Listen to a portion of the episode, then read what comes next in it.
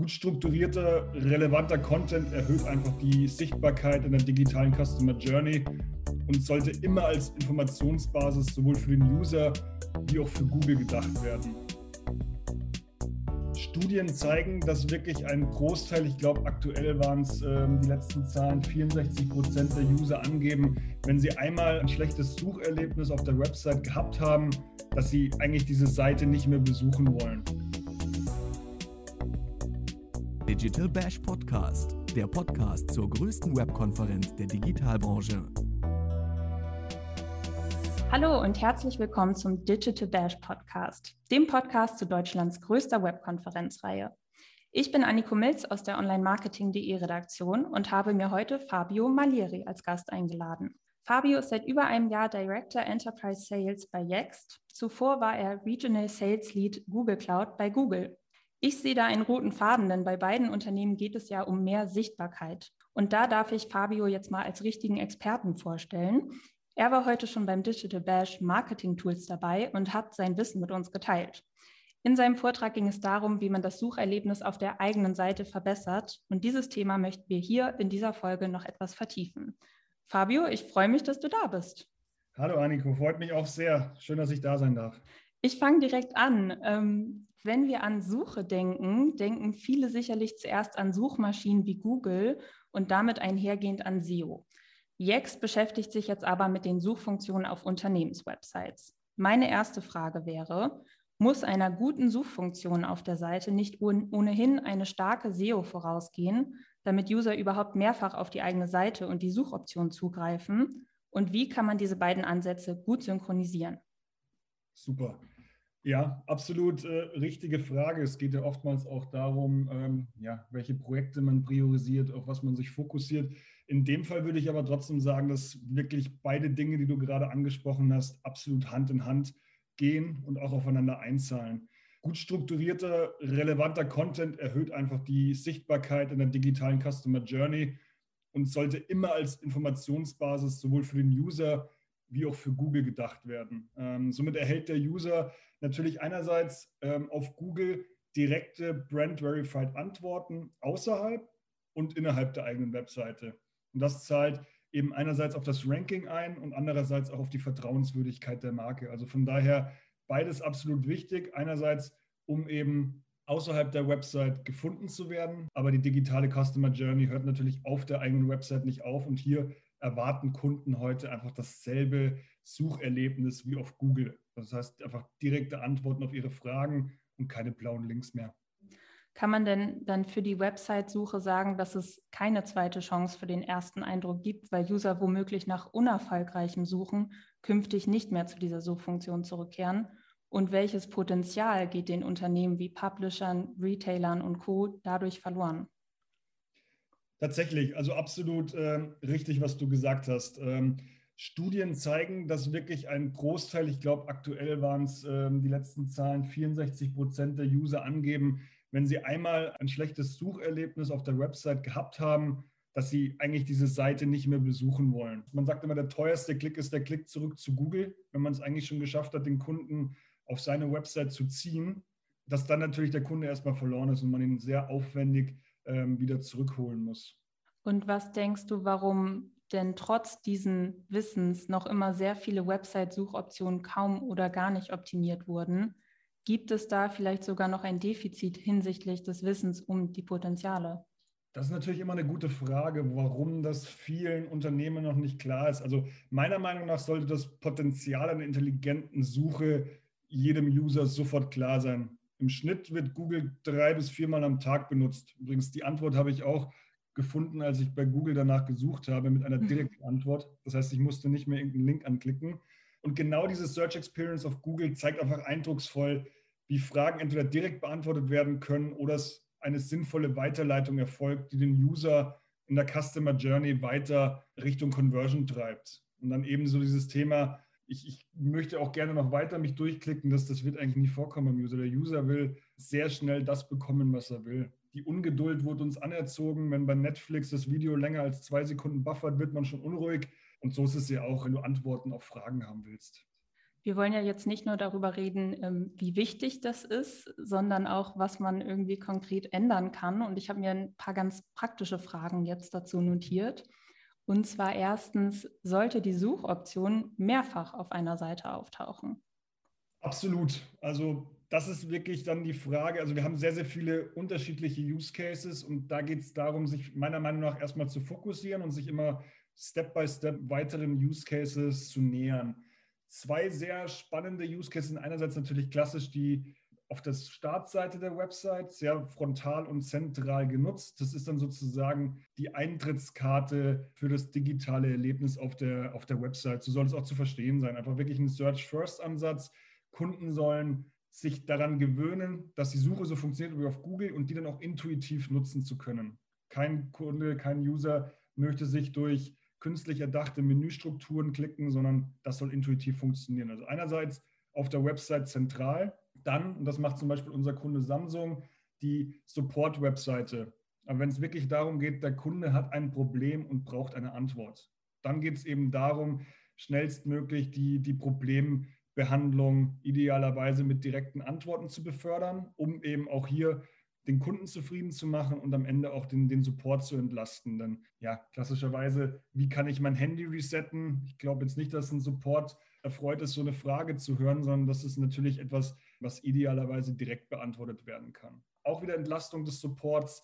Wenn man schon im Kontaktformular ist, dann gibt es nochmal die Möglichkeit, hier eine Suche einzubauen, um nochmal zu verhindern, dass Kunden den Support kontaktieren, weil sie vielleicht durch die Suche doch die Antwort erhalten. Also auch hier wieder, man nennt das heutzutage modern Case Deflection, also alles zu verhindern, dass unnötige Fragen an den Support weitergeleitet werden. Das sind so einige Punkte und wenn man dann sogar noch mal einen Schritt weiter geht, ist es natürlich auch für den Support Agent cool, so eine Suche zu haben, weil wir eben mit unserer Suche sehr, sehr viele unterschiedliche Datenquellen durchsuchen können. Und ja, je schneller der, der Agent das benötigte Dokument, die benötigte Antwort findet, desto schneller kann er am Ende einen Kundenfall auch bearbeiten und auch erfolgreich und zufriedenstellend beantworten. Und nochmal ähm, eingehakt, so bei dem, was wir von Google äh, und Co. gewohnt sind, sollten die Suchergebnisse auf der Seite auch gut sichtbar nach Kategorien unterteilt werden, damit User zum Beispiel nicht erst eine Liste von Links durchsehen müssen? Absolut, genau. Und da die Algorithmen natürliche Sprache verstehen, erkennen sie automatisch, dass zum Beispiel bei Fitnessstudio mit Swimmingpool und Parkplatz vermutlich im Vertical Filiale die bestmögliche Antwort schlummert. Und der Clou ist einfach dabei, dass idealerweise keine Kategorien und kleine Links mehr durchsucht werden müssen, sondern der User eben sofort die direkte Antwort erhält. Also dementsprechend sich gar nicht mehr überlegen muss, in welcher Kategorie könnte meine Antwort schlummern, sondern das sollte idealerweise die Suchlösung für einen erfüllen. Und jetzt für den Fall, dass es erstmal kein passendes Suchergebnis gibt, welche Follow-up-Möglichkeiten sollte man da bieten? Zum Beispiel sollte man ein Support- oder Fragefenster einbauen, vielleicht ein Chatbot? Genau, also natürlich gibt es immer wieder, also das ist ja immer so, ist ja wie ein Kreislauf. Also man schaut sich an, welche Fragen werden gestellt, welche Fragen wurden nicht beantwortet. Daraufhin gehen kann ich meinen Content anpassen und auf die Frage, was passiert, wenn mal keine Antwort gegeben werden kann, dann ist es natürlich das Schlechteste, was man machen kann, einfach zu schreiben, kein Suchergebnis gefunden, weil dann endet natürlich automatisch die Customer Journey. Und da gibt es ganz, ganz viele unterschiedliche Ansätze, wie man hier agieren kann. Man kann hier Banner einbinden, die auf Dinge eingehen, die dem Unternehmen wichtig sind. Man kann hier Promotions einbinden. Man kann aber auch zum Beispiel sagen, okay, man filtert sozusagen ein oder zwei Keywords raus, die relevant sein könnten und bietet dann dort eben mögliche ähm, weitere Aktionen an, die dann auf diese Produkte oder andere Informationen einzahlen. Kannst du uns noch einen Case nennen, der jetzt zeigt, dass eine intelligente und optimierte Website-Suche die attribuierbaren Conversions nach oben getrieben hat? Für den Traffic sollte das ja durchaus auch mit Daten untermalt werden können. Absolut, ja. Also neben der Erhöhung der Kundenzufriedenheit und der eben schon angesprochenen Reduzierung der Supportkosten ist natürlich die Steigerung der Conversion ein zentrales Versprechen einer intelligenten Suche. Also machen wir uns nichts vor. Am Ende des Tages, Unternehmen wollen Produkte verkaufen und je besser Tools äh, Unternehmen dabei unterstützen können, desto besser. Ich kann hier ein Beispiel ähm, herausnehmen. Ähm, unser Kunde, ein amerikanischer Telco-Anbieter, hat speziell zu Zeiten von Corona und vermehrtem Homeoffice die Herausforderung gehabt, Kunden mit Rat und Tat zur Seite zu stehen und ihnen das Arbeiten von zu Hause zu ermöglichen. Und durch die conversion-optimierte Darstellung der Suchergebnisse mit wirklich starken Call to Actions konnte die Conversion Rate durch die Suche um mehr als 50 Prozent gesteigert werden. Darüber hinaus noch ein spanisches Kreditinstitut ähm, hat festgestellt, dass die Bounce Rate extrem hoch war, wenn Kunden nach ähm, Hypotheken gesucht haben. Und durch die prominente Platzierung ihrer persönlichen Berater auf den Ergebnisseiten konnten die Berater eine Steigerung der Klicks auf ihre Seite um 180 Prozent feststellen. Zum Abschluss würde ich gerne noch eine Frage aufgreifen, die eben schon während des Digital Bashs gestellt wurde, mhm. auf die du jetzt aber vielleicht noch ein bisschen genauer eingehen kannst. Du hast nämlich schon drei Quick Wins mit den TeilnehmerInnen geteilt. Mhm. Magst du diese noch einmal kurz zusammenfassen für die Leute, die jetzt heute nicht dabei waren? Außerdem kam hierzu die Nachfrage speziell für lokale Dienstleister wie Malerbetriebe, wurde als Beispiel genannt. Mhm. Welche Quick-Tipps hast du für diese Unternehmen? Gut, also sehr schön, dass ich da jetzt nochmal äh, die, die Möglichkeit habe, nochmal ein bisschen ähm, ausführlicher darauf einzugehen. Also wie gesagt, drei oder vier Quick Wins, die, die mir so ähm, in den Kopf geschossen kommen, sind eben das eine Mal das Thema, verwaltet eure digitalen Standorteinträge korrekt. Weil wie gesagt, es gibt nichts Enttäuschenderes, als wenn man vor verschlossenen Türen steht oder wenn gesagt wird, okay, hier, wir akzeptieren Karte, man hat jetzt kein Bargeld dabei und am Ende des Tages akzeptiert das Restaurant doch, doch keine Kartenzahlung. Das ist natürlich nicht schön und frustriert den Kunden. Das ist das Erste. Also wirklich verwaltet eure digitalen Standardeinträge gut, habt die immer up-to-date. Wenn man jetzt, wie gesagt, nur ein lokaler Betrieb ist, mag man das vielleicht noch selber von Hand schaffen ab einer gewissen Anzahl von Filialen, von Standorten ist das nicht mehr händisch machbar, nicht mehr händisch durchführbar. Und dafür braucht man dann eben eine Plattform, die einen unterstützen kann. Dasselbe gilt für das Thema Bewertungsmanagement. Also die Bewertungen auf Google und auf Facebook sind einfach unglaublich wichtig. Wenn man nach, ich habe es vorher in einem Webinar gezeigt, beste Pizzeria sucht, findet man nur Ergebnisse mit mehr als vier Sternen. Und viele Leute suchen einfach immer nach dem Besten. Und da ist es eben auch wichtig, auf Bewertungen einzugehen, weil wir auch sehen, je schneller, je empathischer man auf Bewertungen eingeht, desto besser entwickelt sich auch die, die Sternebewertung. Natürlich muss der Service vor Ort noch stimmen, aber auch im Nachgang kann man noch viel heilen, noch viel reparieren, was man vielleicht im ersten Moment nicht richtig gemacht hat. Dann ein Schritt weiter, weil das ist jetzt eher so für das Thema Branded Local Search. Wenn ich wirklich explizit nach einem Unternehmen suche, uns in der Ortschaft, wenn wir auch noch einen Schritt weiter gehen und einfach danach nach den Sportschuhen in meiner Nähe suchen, ist es sehr, sehr hilfreich, wenn man auch intent-basierten Content anbietet, der für Google durchsuchbar und auch findbar ist. Also beispielsweise, wir haben ein Do-it-yourself-Haus, eines der größten in Deutschland, die, wenn es um das Thema Küchen ging, eigentlich nie wirklich relevant waren, weil die meisten Kunden gedacht haben, Küche suche ich mir bei IKEA oder bei einem spezialisierten Küchenhaus. Und die wollten da wirklich relevant werden, weil sie da noch Wachstumschancen gesehen haben. Und mittlerweile, wenn du zum Beispiel Küche bauen in Berlin-Neukölln suchst, wirst du jetzt unseren Kunden ganz prominent an erster Suche in den organischen Ergebnissen finden, weil wir hier eben skalierbar lokalen, uniken Content erstellen können mit unserer Plattform, die eben gespeist werden durch die Standorte, die wir ähm, bei uns in der Plattform haben.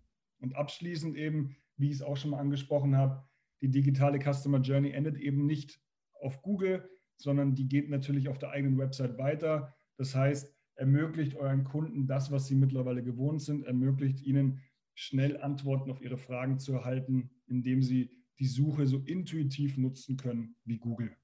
Du hast es nicht gesehen, aber ich habe gerade die ganze Zeit genickt, weil ich glaube, das sind sehr, sehr wichtige Punkte, die du hier nochmal zusammengefasst hast. Danke dafür. Damit würde ich auch schon zum Abschluss kommen, es sei denn, du hast noch was, was du gern teilen möchtest. Vielen, vielen Dank für, für die Chance und wenn ihr mehr erfahren wollt, geht einfach auf unsere Website oder sprecht mich direkt auf den sozialen Netzwerken an. Ich freue mich da auf den Austausch. Super. Danke dir, Fabio. Vielen Dank.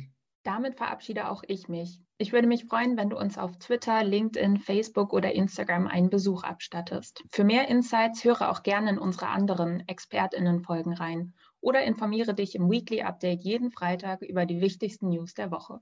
Ich bin Anniko Milz und sage bis zum nächsten Mal.